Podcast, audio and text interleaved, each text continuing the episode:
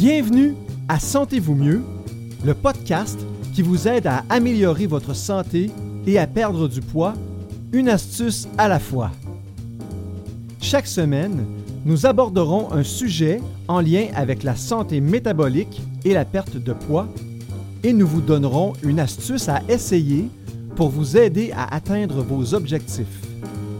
Vos hôtes sont Dr Evelyne Bourduas-Roy, médecin de famille certifié en médecine de l'obésité, et Sophie Roland, candidate à la maîtrise en nutrition humaine fondamentale et appliquée. Bonjour tout le monde!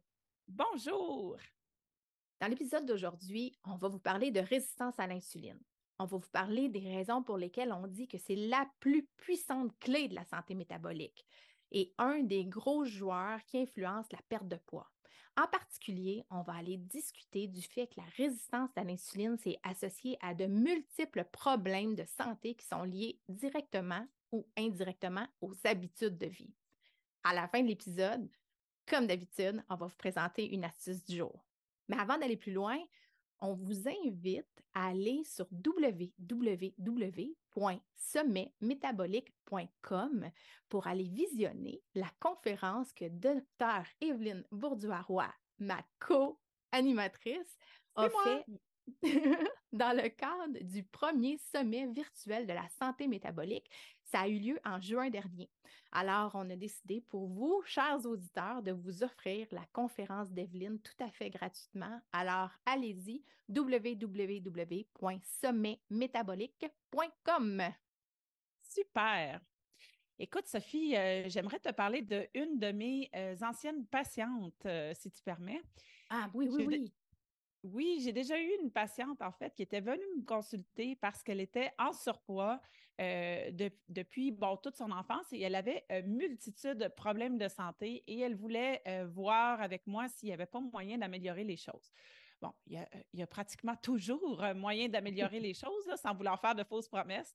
Alors, et, c'est le genre de médecine que j'aime beaucoup faire de toute façon, de, de m'intéresser à la santé métabolique de la personne, puis d'aller vraiment visiter tous les aspects, tous les piliers qui, dans sa, qui, dans sa vie à elle, la personne qui est devant moi, ont un impact sur, sur l'ensemble de sa santé métabolique. J'adore faire ce genre de médecine-là. Donc, la patiente était venue me consulter, qui était venue me consulter à l'époque, elle avait le diabète de type 2, de l'hypertension artérielle, de la dyslipidémie, donc des problèmes de cholestérol, de l'incontinence urinaire, de la constipation chronique, de l'apnée du sommeil, et une stéatose hépatique sévère. Donc, c'est la maladie du foie gras. Elle avait le, foie très gras. Et elle rapportait aussi avoir eu pas mal toute sa vie une humeur plutôt dépressive, pas dépressive comme suicidaire, mais plus comme lunettes grises, comme un fond gris tout le temps, comme si la vie était jamais géniale, mais était jamais complètement terrible non plus, juste grise. Et donc, elle m'arrive avec toute cette liste de problèmes-là et on, on peut s'imaginer qu'avec autant de problèmes comme ça, sa qualité de vie était diminuée effectivement parce qu'ils ont tous des symptômes et ils ont tous, ils des, signes, des symptômes, des manifestations. C'est pas, euh, pas drôle d'en avoir autant, là, dans le fond. Donc, ça, ça peut peser lourd dans la vie et sur la qualité de vie. J'aurais pu traiter chacun de ces problèmes-là individuellement, principalement avec des médicaments, donc des médicaments pour le diabète, des médicaments pour l'hypertension, des médicaments pour le cholestérol, des médicaments pour l'incontinence urinaire, des médicaments pour la constipation, euh, euh, l'apnée du sommeil, bon, ça ne se traite pas avec des médicaments. Euh, puis la stéatose hépatique, ben, pour l'instant, il n'y en a pas il n'y en a pas de médicaments qui, traitent ça pour l'instant, mais bon, les compagnies cherchent, fait que peut-être qu'on va avoir des, nouvelles choses dans les prochaines années. Alors, j'aurais pu traiter tout ça avec des médicaments. Et c'est exactement ce que j'ai fait. J'ai, euh, je lui ai offert des médicaments, mais en fait, elle, en avait déjà des médicaments. Euh, et donc, on a fait déjà des ajustements, mais euh, j'ai aussi constaté en même temps que tous ces problèmes-là avaient une cause commune ou, disons, était aggravé par un facteur commun, la résistance à l'insuline. Donc, on en a discuté et ensemble, on a convenu, parce que hein, quand un médecin et un patient discutent ensemble de problèmes de santé, euh, idéalement, il faut que ça soit un, partenariat, un travail collaboratif. On décide ensemble de, l'approche ou des approches qui seraient le plus indiquées d'un point de vue médical, mais aussi du point de vue euh, des préférences ou de l'acceptabilité euh, des patients c'est important parce que sinon, ça ne fonctionne pas. si je te prescris la meilleure pilule au monde, puis toi, tu n'aimes pas les pilules, puis tu n'apprends pas, bien, ma meilleure pilule au monde, elle ne fera pas grand-chose dans son petit de pilule dans ta pharmacie. Hein. Donc, ouais, c'est ça. Donc, ensemble, on a décidé de travailler ses habitudes de vie, en particulier son alimentation. Et on a obtenu des résultats vraiment fantastiques, mais vraiment là, au-delà de ce qu'on aurait obtenu si on avait juste, juste choisi d'opter pour la portion pharmacologique euh, de son traitement. Dans son cas à elle, on a été capable de réduire progressivement, puis de cesser trois médicaments sur quatre pour le diabète. Sa tension artérielle s'est normalisée. Son cholestérol s'est amélioré. Sa stéatose hépatique est passée de sévère à légère. Ça, on le sait parce qu'on a un beau rapport du radiologiste euh, qui, qui nous l'a confirmé qu'à l'œil, ça avait l'air d'être passé de sévère à légère. Elle nous a rapporté aussi qu'elle m'a rapporté que je ne suis pas une royauté pour me nous noyer. Là. son, humeur s'est améliorée. Te nous noyer, j'aime ça. Euh, son humeur s'est améliorée et elle a perdu plus de 80 livres. Donc, c'est au-delà de 40 kilos. Ouais.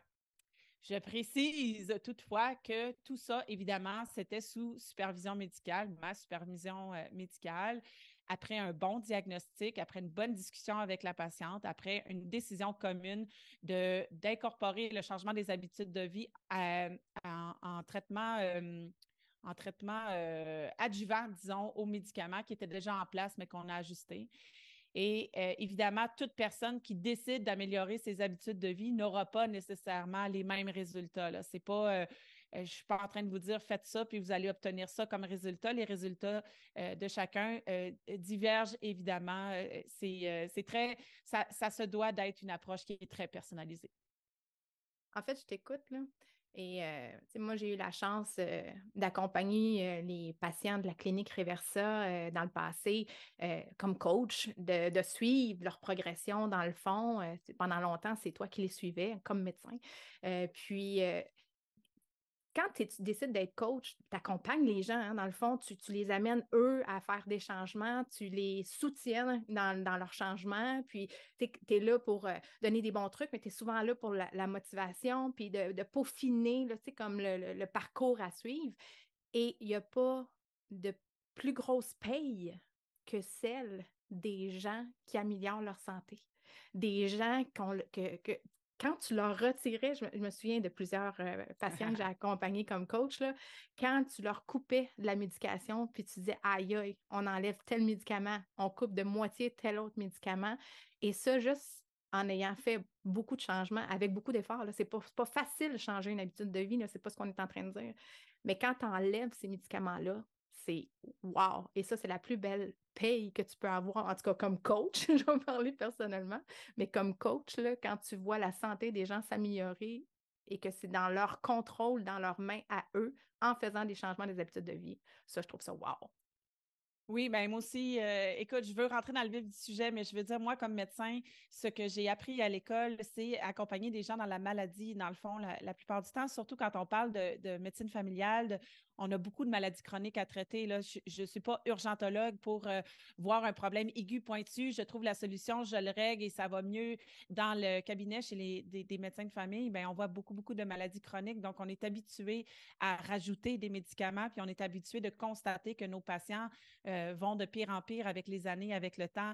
Alors, euh, la médecine métabolique qui permet d'améliorer souvent les, les problèmes, qui permet de déprescrire c'est la plus belle de toutes les médecines. Moi, c'est pour ça que je suis allée euh, en médecine sur le tard dans, ma vie, parce que vous savez peut-être que c'est ma deuxième carrière. J'étais traductrice euh, avant.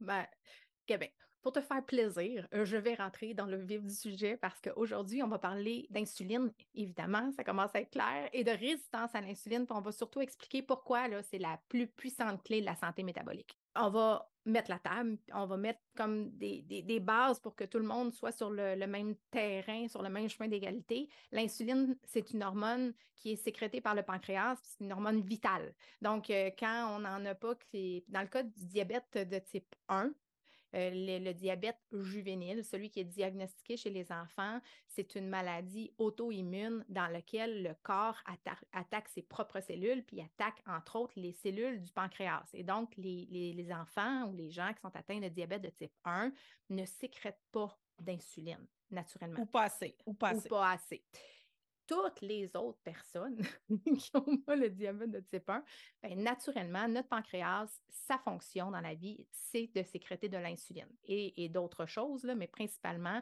ou pour l'objet de la rencontre d'aujourd'hui, c'est de sécréter de l'insuline. Et l'insuline, là, ça a une multitude de fonctions dans le corps, mais probablement celle que vous connaissez le mieux, c'est celle de réguler la glycémie ou encore le taux de glucose qui circule dans le sang. Et l'insuline, son rôle, c'est d'aller cogner aux portes des cellules et elle va agir comme une clé qui va ouvrir un canal qui va permettre de faire passer le glucose qui circule dans les vaisseaux sanguins pour qu'ils entrent dans la cellule, pour que la cellule puisse faire de l'énergie. Donc, l'insuline, c'est vraiment comme une clé. Euh, quand, l'insuline va cogner à la porte, la, serrure se, présente, l'insuline rentre dans la serrure, débarque, puis ben, le glucose peut rentrer dans la cellule. Et la conséquence de ça, c'est que quand l'insuline passe du sang vers la cellule, ben, la glycémie diminue. Donc, et si on fait un exemple concret, simplifié, chaque fois qu'on mange, on mange un repas dans lequel c'est une matrice complexe d'aliments et il y a une composition X, Y, Z de trois macronutriments principalement, les glucides, les lipides et les protéines. Les glucides, c'est le sucre et les lipides, c'est le gras. Par exemple, mettons qu'on mange des asperges ou du riz brun. Ben, ça, ça rentre dans la catégorie des macronutriments qui s'appellent les glucides ou du sucre. Les protéines, ben, on pourrait penser à un morceau de saumon, par exemple, ou encore des, certaines légumineuses. Et les lipides, ben, c'est le filet d'huile d'olive qu'on va mettre, par exemple, sur nos légumes. Quand notre repas arrive dans l'estomac, puis passe dans l'intestin, ben, tout ce processus de digestion-là, ça va transformer les asperges, le riz brun, en molécules de glucose qui vont partir dans la circulation. C'est là que la glycémie monte. Ensuite de ça, notre saumon va être transformé en acides aminés. Les acides aminés, c'est des petits euh, matériaux de construction que les cellules vont servir pour faire de la réparation ou encore produire des nouveaux tissus, des nouvelles cellules. Et nos, le, filet d'huile d'olive qu'on a mis, ben ça, ça va être des acides gras. Il faut savoir que le sucre et les acides gras, le glucose et les lipides, ça va servir de carburant. Et les protéines ou encore les acides aminés, tels que je le disais tantôt, c'est des matériaux de construction et de réparation. Donc là, une fois qu'on a mangé, que c'est allé dans notre estomac et que la digestion a fait son œuvre, a séparé les, tout ce qu'on a consommé en acides aminés, en acides gras et en glucose, eh bien, le glucose, lui, les molécules de glucose s'en vont. Il y en a une partie qui s'en va dans la circulation sanguine.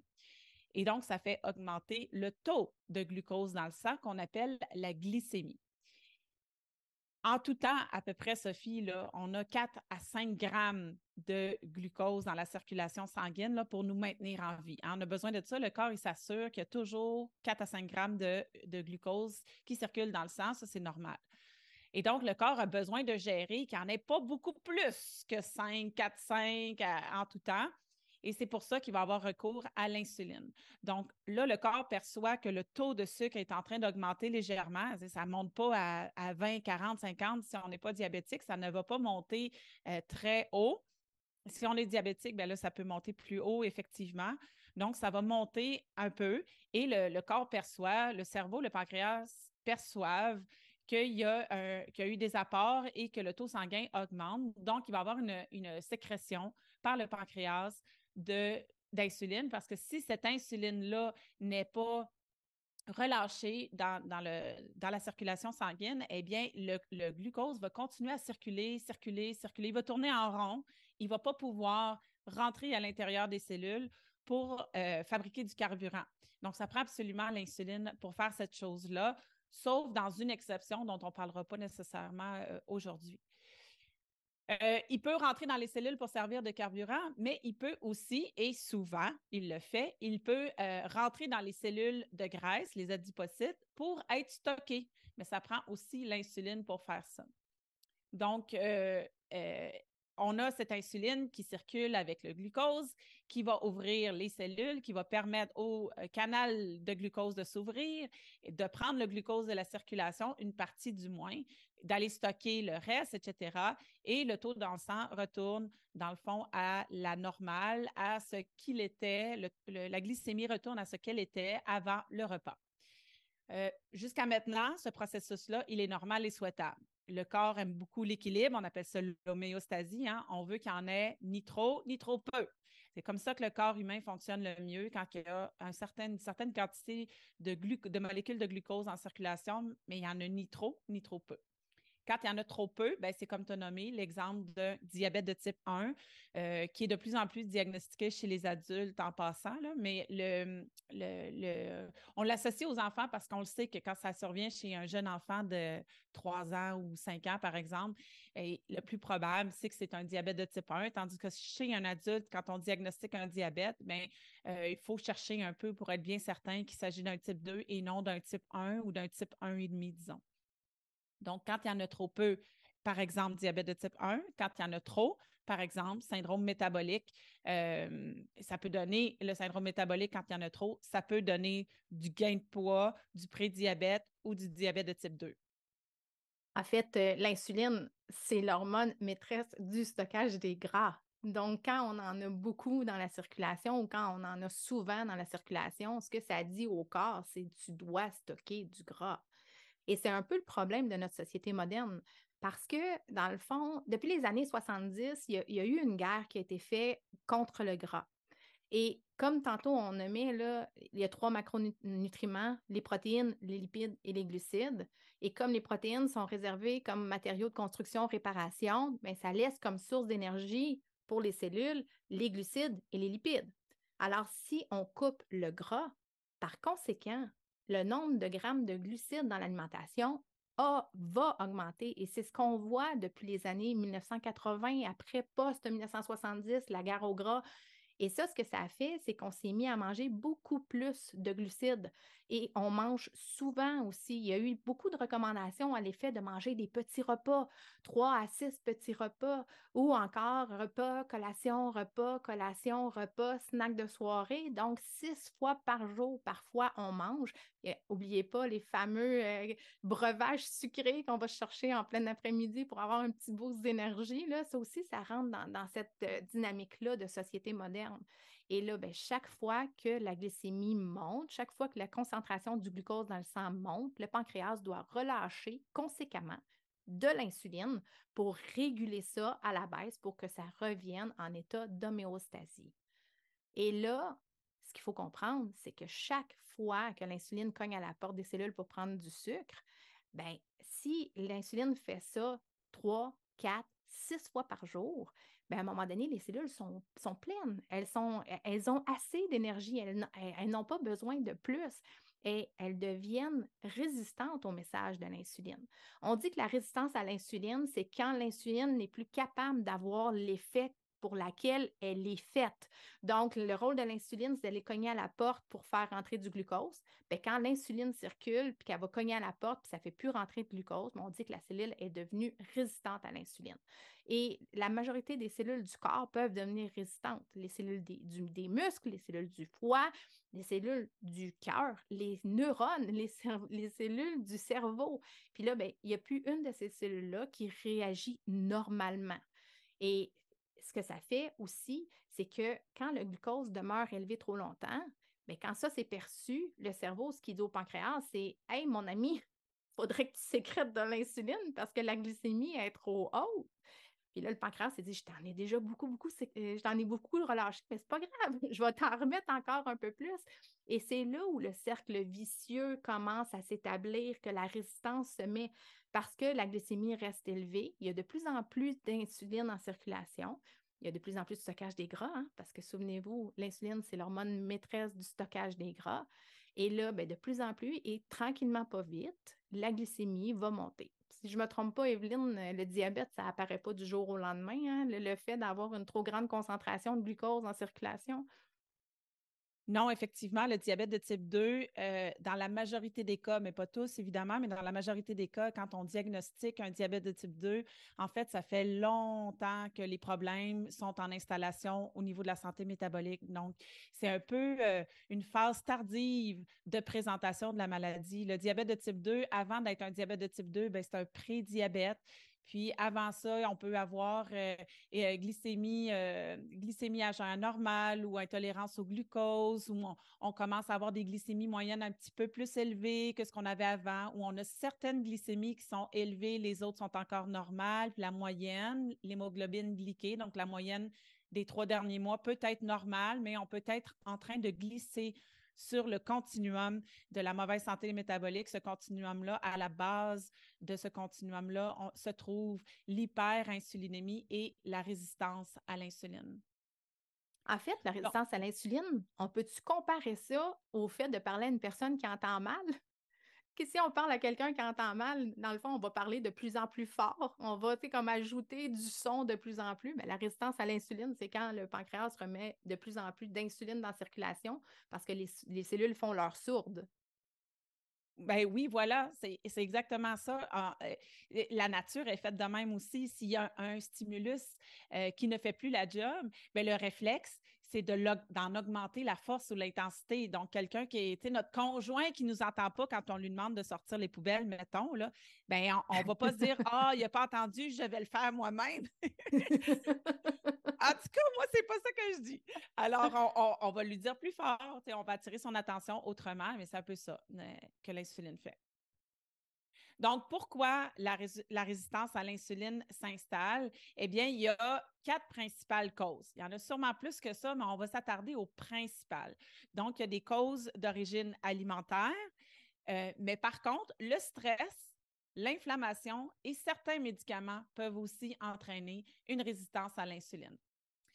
Aujourd'hui, on ne va s'adresser que euh, à la cause alimentaire. On va vous laisser le stress et l'inflammation et certains médicaments potentiellement à euh, un, deuxième épisode de podcast parce que ça vaut la peine de bien les creuser chacun pour bien les comprendre. Donc, on rappelle que euh, l'insuline, elle est sécrétée par le pancréas, surtout s'il y a des glucides qui sont ingérés. Puis là, pensez pas juste sucre. Dans, l'exemple que tu as donné, là, on, on parle d'asperges et de riz c'est pas que l'asperge, les asperges et le riz brun sont, sont, mauvais ou sont des mauvais aliments. Non, on n'est pas en train de dire c'est bon, c'est pas bon. On est en train de dire que ce qu'on mange, nos repas, sont composés de macronutriments, les glucides, les lipides, les protéines, et que les glucides sont voués par la digestion à être transformés en molécules de glucose et de fructose surtout, et le glucose, ben, il s'en va dans la circulation sanguine et le pancréas doit le gérer avec l'insuline. Ça, c'est le mécanisme. C'est la façon dont ça fonctionne. Notre alimentation actuelle, elle est plus riche en glucides que ce qu'elle était il y a 50, 60, 80 ans, disons. Euh, et on mange des repas plus fréquemment. C'est fréquent de manger des collations de nos jours entre les repas. En fait, même, on doit envoyer nos enfants à l'école, par exemple, avec des collations. On ne peut pas envoyer nos enfants sans collation à l'école, c'est la norme sociale. Il y a aussi le fait qu'on mange, par rapport à il y a 50 ans, on mange beaucoup plus d'aliments qui sont raffinés, ultra raffinés, transformés, ultra transformés, avec plein, plein d'ingrédients euh, qu'on ne reconnaît pas tous hein, sur les étiquettes. Ces aliments-là, ils ont, une fonction hédonique aussi, pas nécessairement nutritive. Hein. Quand, on, quand on mange des, des, cochonneries, des snacks en fin de soirée, on n'est pas à la recherche de vitamines et minéraux, disons, puis on n'a pas nécessairement faim. Ces aliments-là ne sont pas consommés pour répondre à une faim physiologique, physique et on peut en manger plus, puisqu'il nous apporte un certain plaisir, bien, on en mange peut-être plus que ce qu'on devrait. Donc, ça, ça participe aussi. On mange aussi une alimentation qui est plus riche en énergie et ou en calories, si vous voulez, par rapport à nos besoins. Donc, on est un peu plus sédentaire ou beaucoup plus sédentaire qu'on l'a déjà été. Fait que ça, ça aussi, ça joue dans la balance. Hein. On appelle ça euh, l'energy toxicity. Et euh, on a de moins en moins de périodes de non-alimentation, donc de périodes, par exemple, de jeûne naturel qu'on avait à une certaine époque et qu'on a de moins en moins de nos jours. Et là, peut-être que vous vous dites, oui, mais pourquoi Evelyne et Sophie nous parlent d'insuline et de résistance à l'insuline? Ben, parce qu'on pense que c'est important d'être conscient de ça, du rôle de l'insuline et de la problématique quand il y en a trop, en fait, que le corps n'est pas dans un état d'homéostasie. L'hyperinsulinémie, quand on a trop d'insuline en circulation, la résistance à l'insuline, c'est fortement associé à plusieurs, plusieurs problèmes de la santé qu'on retrouve dans la vie moderne. Et la majorité de ces problèmes-là, là, ils étaient rares ou ils n'existaient même pas il y a 150 ans. Notamment le syndrome métabolique, le diabète de type 2, l'obésité, l'hypertension artérielle, la dyslipidémie, certains cancers, le syndrome des ovaires polykystiques, la dépression, l'anxiété, beaucoup d'autres problèmes de santé mentale, la fatigue chronique, les douleurs, l'inflammation chronique, les problèmes cutanées, cardiovasculaires, la goutte, l'ichthyose rénale, l'insuffisance rénale, stéatose hépatique, l'hypomatose pancréatique et, et, pancréatite, la démence, les cataractes, l'arthrose. Vous voyez, c'est multifactoriel. La liste est longue, elle n'est même pas terminée. Donc, si vous avez un ou plusieurs de ces symptômes-là ou ces problèmes de santé-là présentement, bien, ça pourrait être causé ou aggravé par la résistance à l'insuline. Évidemment, il peut y avoir d'autres causes aussi, mais la bonne nouvelle, c'est que la résistance à l'insuline, c'est possible de l'améliorer, de retrouver sa sensibilité à l'insuline, voire la renverser. L'hyperinsulinémie la résistance à l'insuline, ça s'améliore en changeant nos habitudes de vie, entre autres l'alimentation. C'est maintenant l'heure de l'astuce du jour. Vas-y! Bien, puisque l'insuline est l'une des clés de la santé métabolique et du maintien d'un poids santé, nous vous suggérons de tenter de limiter le nombre de fois où vous consommez des aliments ou des boissons à, disons, un maximum de trois fois par jour. cette semaine, par exemple, essayez de ne rien manger entre les repas aucune collation, aucun picossage pendant que vous préparez le repas, puis absolument aucun grignotage après le souper. Ça va peut-être euh, vous permettre de faire baisser un petit peu votre taux d'insuline dans le sang, du moins de le laisser redescendre entre les repas. Donc, si on résume les messages clés d'aujourd'hui, la résistance à l'insuline, c'est associé à de nombreux problèmes de santé de notre vie moderne. C'est souvent causé par des habitudes de vie, en particulier l'alimentation, et la bonne nouvelle là-dedans, c'est que si ça vient par l'alimentation, bien, ça repart par l'alimentation. Donc, en changeant, en faisant des petits changements, bien, on va voir euh, notre sensibilité à l'insuline s'améliorer. On vous rappelle que la conférence d'Evelyne est accessible gratuitement au www.sommetmétabolique.com. Le sujet du prochain épisode, les 10 choses à changer dès ce soir pour un meilleur sommeil. Bye tout le monde!